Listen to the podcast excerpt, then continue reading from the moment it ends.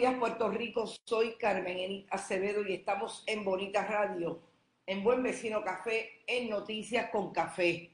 Hoy una mañana lluviosa, lunes 13 de enero del 2020. Y obviamente, uno de los primeros temas que vamos a tocar hoy, que viene del fin de semana, pero realmente viene de hace una semana mañana, 7 de enero, cuando ocurrió el terremoto que no vamos a olvidar, 6.4, sacudió el área suroeste, sacudió todo el país, pero el área suroeste hasta el día de hoy es el área más afectada que tiene sobre 8.000 personas refugiadas que no quieren volver a sus casas algunas, en algunos casos y sobre todo que no pueden volver a sus casas porque se hicieron polvo ante ese evento atmosférico. Yo quisiera empezar por lo que me parece que es lo más importante que estemos los medios de comunicación recalcando, que es el asunto de la salud mental de nuestro país, que siempre ha estado frágil por los últimos años, y lo vemos eh, a nivel social en todas las manifestaciones de ese problema de salud mental, pero sobre todo en un momento como este en que estamos sufriendo, sobre todo nuestros hermanos y hermanas del suroeste, la incertidumbre de un movimiento de tierra. Ese asunto de salud mental hay que trabajarlo. Para esas personas refugiadas es importante que le llevemos y que hayan recursos alrededor de ellos para que atiendan la psiquis, para que atiendan cómo se están sintiendo en momentos como este, que no son los momentos normales.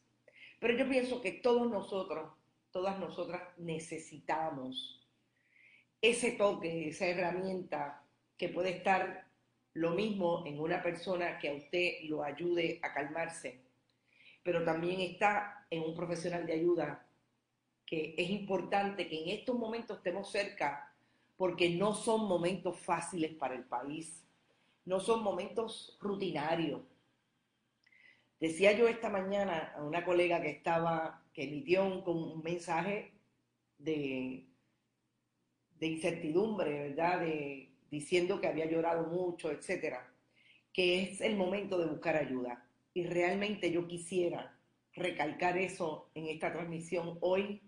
Tenemos que buscar las herramientas que sean para bajar la ansiedad, para calmarnos, porque esto no es algo que nosotros habíamos vivido antes y es un evento que para muchos puede tornarse traumático y para aquellos que lo hemos sentido menos, mucho menos como nosotros en el área metropolitana, está, está también siendo una incertidumbre, sobre todo la tristeza que supone ver a nuestros eh, puertorriqueños, a los ciudadanos que viven en el suroeste sufriendo de la manera en que lo están sufriendo. Así que mi llamado es busquemos esa ayuda donde quiera que esté.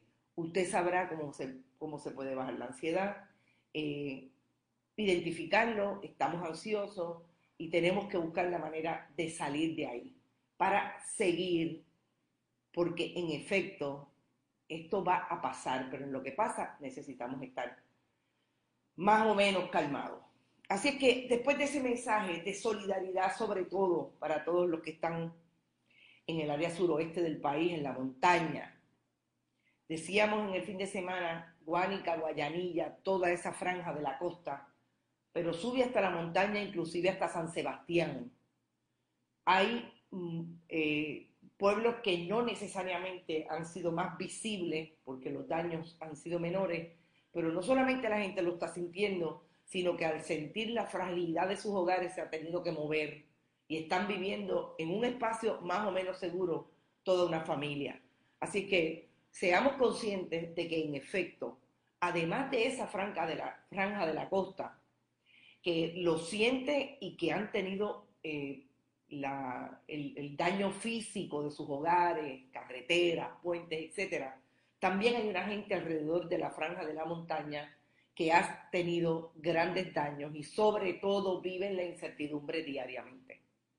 Vamos a empezar por lo que a mí me parece que es bien positivo de esta emergencia. Y es el comentario sobre lo que han sido las ayudas desde el día uno. Las ayudas desde el día uno se han tornado en múltiples desde todos los espacios de Puerto Rico hacia el suroeste.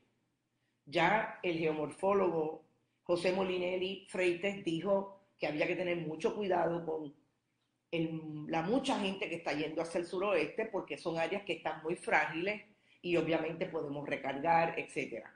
Teniendo en consideración eso, me parece que la visibilidad de toda la ayuda que se ha reunido desde las diferentes zonas hacia el suroeste es maravillosa. Es algo que nosotros siempre lo hemos tenido, me parece que después de María nos organizamos diferente, pero puedo decir que lo que he visto y lo que he observado ¿Te está gustando este episodio? Hazte fan desde el botón Apoyar del podcast de Nivos. Elige tu aportación y podrás escuchar este y el resto de sus episodios extra. Además, ayudarás a su productor a seguir creando contenido con la misma pasión y dedicación.